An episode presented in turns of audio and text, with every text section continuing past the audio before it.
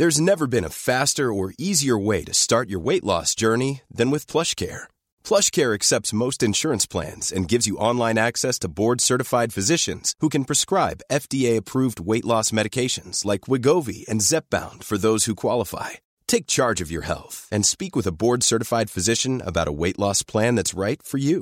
Get started today at plushcare.com slash weight loss. That's plushcare.com slash weight loss. plushcare.com slash weight loss.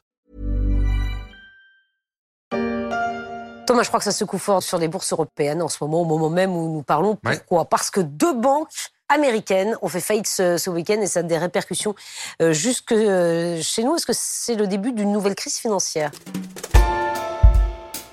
L'année avait pourtant si bien commencé sur les marchés financiers, avec notamment à Paris un nouveau record en séance pour l'indice CAC 40 à plus de 7400 points, portant ainsi son gain à plus de 10% cette année et à plus de 25% par rapport à son point bas de septembre 2021. Des marchés qui semblaient insensibles à l'environnement économique et social actuel jusqu'à la faillite d'une banque régionale américaine les prémices d'une nouvelle crise boursière?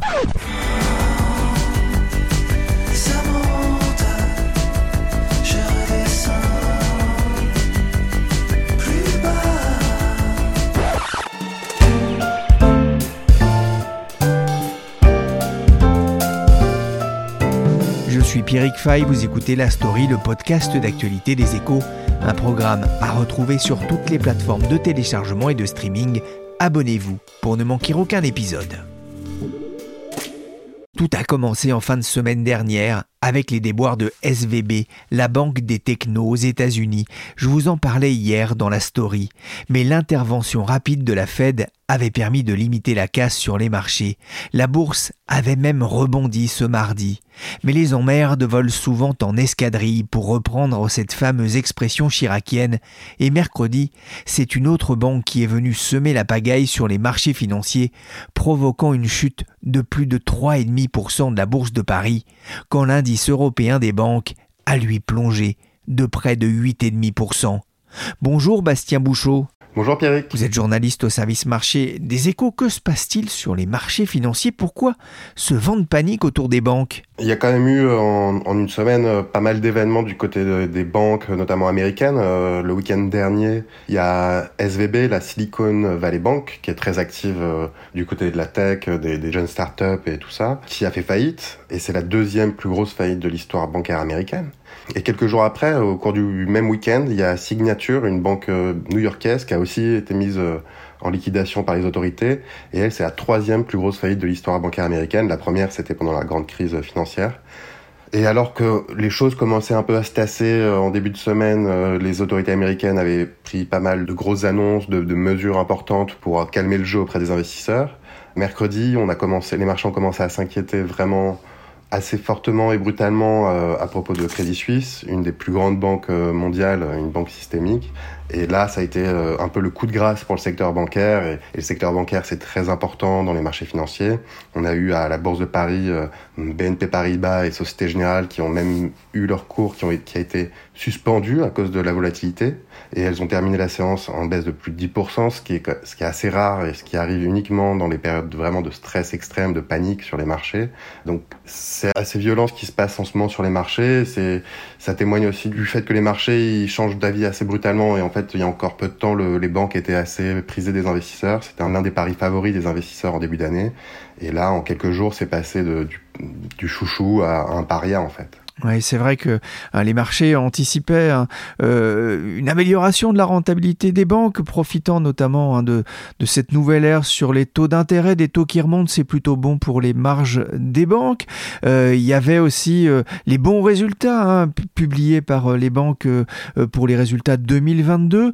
mais c'est vrai que pour les investisseurs, les difficultés du Crédit Suisse, c'est d'une autre nature que celle de, cette petite banque californienne, fut-elle la banque de la Silicon Valley? Ah oui, c'est complètement différent. Euh, Crédit Suisse, c'est une banque systémique. En fait, systémique, ça veut dire que c'est une banque qui est tellement grosse qu'elle ne peut pas. Euh, on, on, la soumet à des règles qui sont encore plus strictes que les autres banques en fait, parce que depuis la crise financière de 2008, les autorités ont quand même pris beaucoup de mesures. Alors après, on peut toujours débattre de si les mesures sont suffisantes ou pas, mais en tout cas, il y y a, eu beaucoup de mesures qui ont été mises en place pour s'assurer justement que les banques soient plus solides aujourd'hui qu'elles ne l'étaient avant la crise financière. Et c'est en grande partie le cas. Et, en fait, l'un des problèmes, notamment de la Silicon Valley Bank, c'est qu'elle n'était pas soumise à toutes ces règles-là parce qu'elle était très grosse, mais pas suffisamment grosse et suffisamment active à l'international. Elle était très très active au sein de la Silicon Valley. C'était une banque essentielle pour euh, l'écosystème financier des, startups, de, l'innovation euh, aux États-Unis, en Californie. Et donc pour ce secteur-là, pour ces, personnes-là, c'était très important et c'était un, événement majeur la chute de, la Silicon Valley Bank. Mais c'est pas c'est pas la même chose pour Credit Suisse qui elle a des contacts et en relation avec toutes les grandes banques mondiales. Et c'est ça le nœud du problème en fait sur les marchés financiers, c'est ces interconnexions. C'est le fait que lorsque un domino tombe, on risque d'en faire tomber quatre ou cinq, qui eux-mêmes risquent d'en faire tomber six ou sept, et ainsi de suite. Et c'est une boule de neige qui grossit et qui grossit. C'est pour ça que c'est très important toujours de mettre des pare-feux, de s'assurer que si un acteur fait faillite, il va pas en entraîner d'autres dans sa chute. Mais quand c'est aussi gros que Crédit Suisse, c'est toujours plus compliqué de s'assurer de ça. Et, et donc c'est pour ça qu'il y a toutes ces règles qui sont en place. Je vis avec ce secret. Il y a une noirceur au fond de moi. Il m'a suivi jusqu'ici. Et il va continuer à nous traquer. On se casse. Scream 6 bientôt au cinéma, l'horreur en bourse, c'était plutôt cette semaine, surtout pour les bancaires. Les investisseurs ont encore en mémoire le crack de 2008 et la faillite de Lehman Brothers qui avait entraîné une grave crise financière mondiale. La bourse de Paris a perdu près de 6% depuis le 6 mars. On peut dire, Bastien, que la peur est de retour sur les marchés financiers? Oui, c'est exactement ça. C'est le retour de la peur, c'est le retour de... C'est un changement de, de sentiment en fait très fort et très rapide au, au sein de la communauté d'investisseurs, parce qu'en fait, c'est dans ces moments-là qu'on voit euh, l'importance de ce que les économistes appellent les, les esprits animaux. C'est en fait un terme qui est utilisé pour parler du fait qu'au sein des marchés, on se voit se développer des histoires, des discours qui, qui ont une vraie influence sur la manière dont, dont les marchés évoluent eux-mêmes. Et en fait, ce qui s'est passé euh, là ces derniers jours, c'est qu'on a eu un changement d'histoire dominante sur les marchés qui a été assez, assez fort et, et rapide. Il y a encore une semaine, euh, on était proche du record à Paris, euh, au sein de la Bourse de Paris. Euh, on pensait que tout allait mieux, que l'inflation allait se calmer, que, que les banques centrales allaient pouvoir gentiment freiner leur politique de resserrement monétaire, que la croissance allait tenir. Et soudainement, on pense maintenant que tout est plus compliqué. On pensait que que tout allait aller mieux et maintenant c'est plus le cas. Et ça se ressent hein, d'ailleurs euh, sur euh, ce qu'on appelle les, les indicateurs de, de, volatilité, le fameux euh, VIX euh, surnommé l'indice de, de, la peur qui a rebondi assez nettement? Oui oui le, le, VIX a rebondi en Europe et aussi aux États-Unis. Il avait eu tendance à beaucoup baisser ces derniers ces derniers temps ces dernières semaines et là il est, il est remonté en flèche en fait parce que ce qui s'est passé sur les banques américaines et le vent de panique autour de Crédit Suisse, c'est des événements qui étaient absolument pas anticipés par les marchés. On se doutait, enfin beaucoup de gens se doutaient sur les marchés euh, que la, la remontée des taux allait causer des problèmes, pourrait causer des problèmes à certains acteurs, mais c'est deux choses différentes de savoir que ça peut arriver, que ça risque d'arriver, et de savoir que ça va arriver à tel moment. Autre signe de la nervosité des investisseurs, l'or considéré comme une valeur refuge a bondi pour revenir à son plus haut niveau depuis 15 mois. Le pétrole a lui chuté mercredi pour tomber notamment aux États-Unis à son plus bas niveau depuis décembre 2021 à moins de 68 dollars le baril, pas forcément un bon signe pour le moral des investisseurs quant aux perspectives économiques mondiales.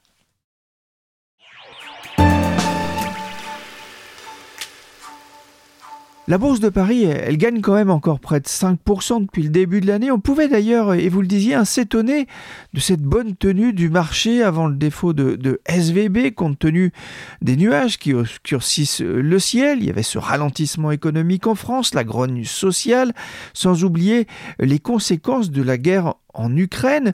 Comment est-ce qu'on peut expliquer euh, cette résistance des actions avant cette crise? Il y avait des, œillères sur les marchés? Oui, c'est un peu ça. C'est encore une fois cette puissance des discours et de, de, des histoires qu'on se raconte aussi, que, les opérateurs de marché se racontent à eux-mêmes aussi, hein, entre eux, parce qu'il y a beaucoup de notes qui circulent, enfin les, gens se parlent beaucoup sur les marchés, donc c'est pour ça que ça entretient des, des façons de voir le monde, en fait, d'anticiper ce qui va se passer, euh, qui sont assez communes et qui ont tendance à dominer en fait à certaines périodes.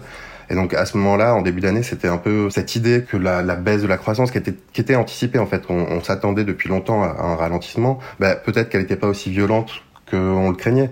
Et en fait, euh, les, les, anticipations de croissance, elles étaient revues à la baisse quasiment tout le temps au cours de l'année dernière, et en début d'année, elles ont commencé à être revues un peu en hausse. Donc c'est des petits éléments qui ont permis de, de, rassurer un petit peu les investisseurs. Il y a eu le fait que les entreprises ont, ont, ont publié des résultats qui étaient excellents pour l'année 2022. En, en France, le, les entreprises du CAC 40, elles ont publié plus de 140 milliards de, de bénéfices d'euros ce qui est assez historique en fait parce que dedans il y a l'impact de la Russie qui est compté qui, qui se compte en plusieurs dizaines de milliards donc euh, l'un dans l'autre je crois pas que les, les, entreprises du CAC 40 aient connu euh, d'autres années aussi euh, profitables en fait avec les difficultés de SVB et du Crédit Suisse, on, sent qu'on est tout de même à un tournant hein, sur les marchés. Qu'est-ce qui peut influer sur le moral des, investisseurs dans, les semaines et les mois à venir? Eh ben Justement, ça va être euh, l'intervention des banques centrales euh, dans les prochains jours et prochaines semaines, parce que eh, c'est toujours des, événements très attendus, les, réunions de politique monétaire, parce que les taux d'intérêt euh, qui sont fixés par les banques centrales ont une influence énorme sur les marchés financiers, sur le prix des valeurs financières notamment. Donc ça, ça va être très suivi. Et puis là, en ce moment, les, les investisseurs se demandent si les banques centrales vont prendre en compte euh, l'instabilité, les difficultés, les déboires des valeurs bancaires en bourse, parce que c'est quand même assez rare qu'on voit de tels mouvements sur les marchés financiers. On a, on a parlé de la chute des valeurs bancaires, mais sur les marchés obligataires, qui sont de manière générale plutôt réputés pour leur stabilité, on a vu au cours des derniers jours des mouvements qu'on n'avait jamais vus ou qu'on n'avait pas vus depuis les années 80 en tout cas c'est quand même euh, assez historique ce qui se passe de ce côté-là. Donc les intervenants de marché attendent un petit peu que les banquiers centraux marquent le coup en tout cas.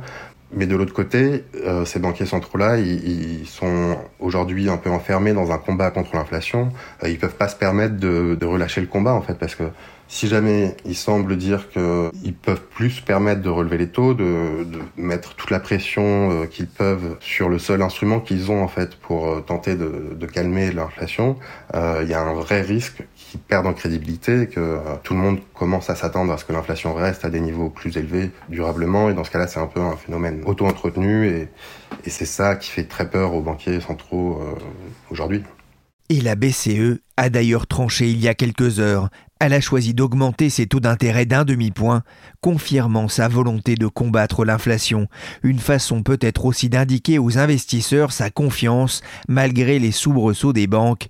L'annonce n'a d'ailleurs pas eu d'impact sur les marchés.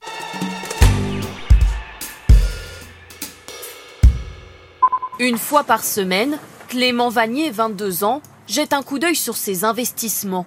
Depuis six mois, son épargne est placée en bourse. Alors ici, on peut retrouver un investissement sur les 500 plus grosses entreprises américaines, par exemple. Et il a fait la même opération sur les plus grosses entreprises européennes. Et vous avez investi combien? Alors j'ai investi à peu près la somme de 2000 euros au total. En tant que jeune et pendant cette période de Covid, j'avais pas de dépenses euh, extérieures, donc tout mon argent que je n'ai pas pu dépenser dans des activités de jeunes entre guillemets, je l'ai mis de côté et je l'ai investi en bourse pour essayer de le faire fructifier.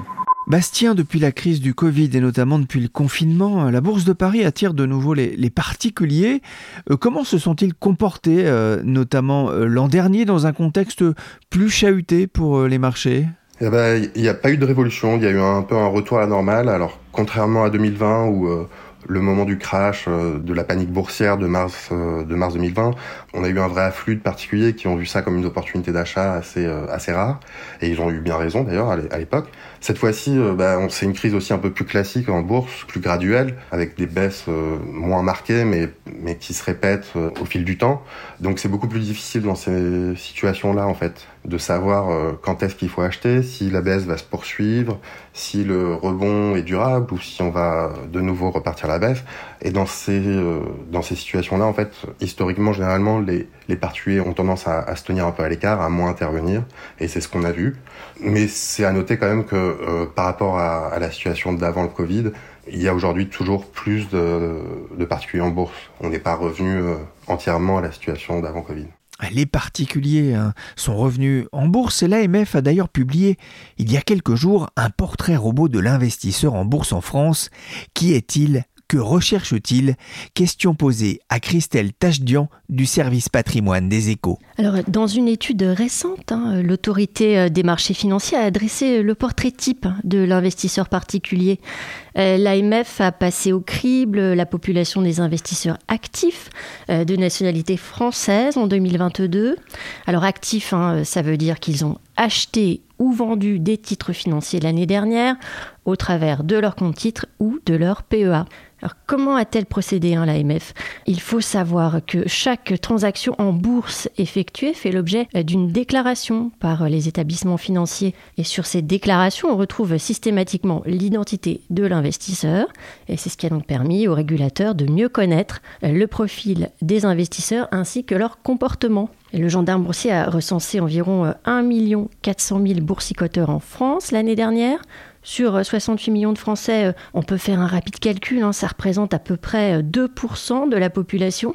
Une population essentiellement masculine, hein, puisque 70% euh, des investisseurs sont des hommes, contre seulement 30% de femmes, c'est-à-dire 1 million d'hommes investisseurs en bourse et à peine 430 000 femmes. Ça veut dire que la bourse serait genrée Les comportements ne sont pas les mêmes? Alors si on fait les comptes, hein, seuls 12% des femmes déclarent détenir des actions cotées. Là encore, d'après l'AMF, ils sont en revanche 22% chez les hommes. Alors dans le jargon financier, on dit euh, que les femmes ont une plus grande aversion au risque. Elles privilégient euh, des placements plus sûrs que les actions qui restent très volatiles. Mais cela limite leur possibilité de diversifier leurs placements et surtout d'aller chercher du rendement. Et puis euh, lorsqu'on les interroge, les femmes se sentent moins compétentes, moins qualifiées pour investir. Elles ont davantage tendance aussi à se tourner vers un conseiller ou un proche avant de se lancer, ce qui n'est pas forcément une mauvaise chose, mais l'étude de l'AMF montre qu'elles ont finalement le sentiment de moins s'y connaître, alors que cela ne reflète pas la réalité, car euh, lorsqu'on teste leur connaissance, eh bien, il y a très peu d'écart dans leur réponse par rapport à celle des hommes. Alors, comment expliquer cette plus grande prudence des femmes? On peut euh, citer les travaux euh, de Ava Orkut. Euh, c'est une enseignante, chercheuse en finance. Elle a d'ailleurs reçu en 2022 le prix du jeune chercheur décerné par l'AMF. Alors, Ava Orkut rappelle que d'après la littérature académique, plusieurs facteurs pourraient expliquer ces différences de comportement. Elle cite des facteurs socio-économiques, les revenus, la richesse. Et elle évoque aussi des facteurs psychologiques et même biologiques. Elle fait notamment référence à une étude hein, qui montre que l'exposition à une certaine hormone, en l'occurrence la testostérone, pourrait faciliter la prise de décision. Alors, bonne ou mauvaise décision, euh, si les femmes prennent euh, moins de risques que les hommes, elles font aussi parfois des choix plus judicieux. En tout cas, les clients du courtier Trade Republic ont en moyenne mieux réussi que les hommes à investir avec succès en 2022, dans un contexte pourtant difficile. C'est ce qu'a indiqué le courtier dans un communiqué de presse le 8 mars dernier, lors de la Journée internationale des droits des femmes. On voit aussi euh, que ces brokers, hein, comme on les appelle, sont en quête de relais de croissance. Ils veulent féminiser l'accès au trading euh, en s'adressant aussi à une nouvelle génération d'investisseurs femmes on sait que les hommes commencent aussi à, boursicoter euh, plus tôt, euh, alors que la proportion d'investisseurs actifs femmes augmente euh, avec l'âge. L'investisseur en bourse, il, a rajeuni aussi, c'est ce que montre cette étude de, l'AMF, rajeuni notamment depuis la pandémie? Oui, hein, c'est un phénomène marquant de ces dernières années, le rajeunissement des investisseurs. Alors, selon les données les plus récentes, les moins de 35 ans représentent à peu près 17% des détenteurs d'actions en direct. Il n'était que 11% encore en 2019. Ce coup de jeune en bourse est plutôt une bonne nouvelle. Hein. Historiquement, l'actionnariat individuel, hein, c'est un public plutôt âgé, autour de la soixantaine. Et on a assisté à un véritable bouleversement entre 2019 et 2020. Euh, le regain d'appétit pour euh, les marchés financiers a commencé fin 2019 avec euh, le succès de l'introduction en bourse de la FDJ, la Française des Jeux. Et puis, c'est le coup d'accélérateur avec la pandémie. Hein. les jeunes et parfois les moins jeunes ont profité des confinements pour se lancer. On s'en souvient, on était tous coincés chez nous, on ne voyageait plus, on dépensait moins. Et à cette époque, hein, la bourse avait bien baissé. Tout était donc réuni pour attirer de nouveaux actionnaires. Alors euh, depuis, le soufflet est un peu retombé, avec euh, des marchés très volatiles, hein, dans un contexte plus chahuté euh, depuis l'an dernier et la guerre en Ukraine. On l'a vu hein, ces derniers jours encore avec les remous causés par la faillite de SVB aux États-Unis. Et parmi les nouveaux actionnaires, certains ont enregistré leur première perte en 2022, ce qui a pu refroidir hein, quelques apprentis investisseurs au passage. L'AMF montre toutefois dans son étude que le rajeunissement global des actionnaires est toujours d'actualité. Il est d'ailleurs encore plus marqué chez les hommes que chez les femmes. Et beaucoup ont découvert les marchés, notamment à travers les, les réseaux sociaux, mais aussi à travers les applications style Robinhood, véritable phénomène aux États-Unis. On en avait parlé dans la story. Est-ce qu'ils ont un comportement différent d'ailleurs? Alors, je ne vais pas vous l'apprendre. Hein. Cette nouvelle génération euh, des investisseurs, c'est une génération hyper connectée. Celle des smartphones et des réseaux sociaux, c'est un peu réducteur, mais c'est aussi parfois celle des paris sportifs hein, qui s'est tournée vers la bourse lorsque les matchs étaient à l'arrêt euh, lors de la pandémie, hein, selon certains acteurs du marché. Aujourd'hui, il est devenu euh, assez facile hein, d'investir euh, en bourse en quelques clics via euh, ces nouvelles applications et en limitant les frais. Alors, particularité, hein, les clients des nouveaux brokers sont plus actifs que les autres, comme le montre une étude de l'AMF publiée fin 2021. Ils passent plus d'ordre, mais ils investissent des montants plus faibles hein, que les clients des banques classiques et des courtiers en ligne. Ils se tournent aussi hein, plus volontiers vers euh, des instruments financiers plus complexes comme euh, des produits dérivés ou les crypto-monnaies. Bah, justement, dans quoi ont-ils investi euh, l'an dernier? Alors avant tout, hein, l'instrument préféré des investisseurs particuliers, ça reste les actions pour une écrasante majorité, près de 80% des investisseurs, comme l'indique l'AMF. Alors qu'est-ce qui fait rêver hein, les investisseurs français sur les marchés financiers? En fait, euh, les actions les plus achetées reflètent l'actualité. En 2022, euh, Total Energy a été euh, l'action la plus traitée, quel que soit l'âge et le sexe de l'investisseur. Et dans le top 3 hein, des valeurs les plus échangées, en se basant sur le nombre d'investisseurs, on retrouve aussi EDF, et Air Liquide. Enfin, l'AMF constate aussi des différences par genre, hein, des préférences selon que l'on est un homme ou une femme. Elle remarque que les actions bancaires sont davantage hein, plébiscitées par les hommes que par les femmes. Et parmi euh, les valeurs favorites des femmes figure l'action LVMH. Hein. C'est le cas notamment pour euh, les investisseurs les plus jeunes, les femmes qui ont euh, moins de 35 ans et qui semblent apprécier les valeurs du luxe. Et la chute récente des banques risque de faire mal au portefeuille boursier des investisseurs masculins je vous suis bien. Autre sujet sensible dans l'actualité, c'est cette question des retraites. Alors on ne parle pas trop de capitalisation dans les médias, mais avoir l'intérêt de certains jeunes pour la bourse, on peut se demander s'il n'y a pas déjà un effet réforme des retraites dans l'appétit des jeunes pour les marchés financiers. Alors cela ne date pas d'hier, hein. cela fait euh, déjà de nombreuses années hein, qu'on entend cette petite musique. Hein. quand ils seront à la retraite, les jeunes adultes, les actifs pensent qu'ils ne toucheront rien, voire euh, pas grand-chose.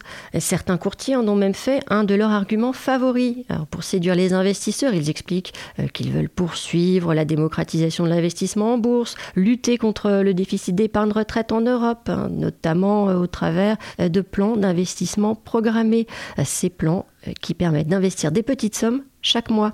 Alors c'est vrai hein, qu'avec la réforme des retraites, une prise de conscience s'impose. Hein. J'en discutais euh, récemment avec Xavier Prin. Il est directeur marketing de Boursorama, un des acteurs historiques du trading en France. Il constate que parmi les clients de la banque en ligne, les jeunes, hein, notamment les moins de 35 ans, se posent beaucoup de questions sur leur retraite. Ils se disent qu'ils vont devoir s'en occuper, être euh, proactifs. Xavier Prin évoque ainsi le succès du PER, le nouveau plan d'épargne retraite individuelle lancé en 2019. Euh, ce placement séduit aussi manifestement les jeunes actifs. Merci Christelle Tachdian et merci Bastien Bouchot de la rédaction des Échos. Cet épisode de la story a été réalisé par Nicolas Jean, chargé de production et d'édition Michel Varnet.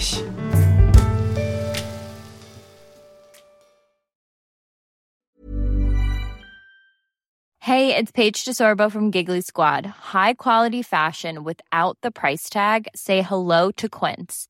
I'm snagging high-end essentials like cozy cashmere sweaters, sleek leather jackets, fine jewelry, and so much more. With Quince being 50 to 80% less than similar brands. And they partner with factories that prioritize safe, ethical, and responsible manufacturing. I love that. Luxury quality within reach. Go to quince.com slash style to get free shipping and 365 day returns on your next order. Quince.com slash style.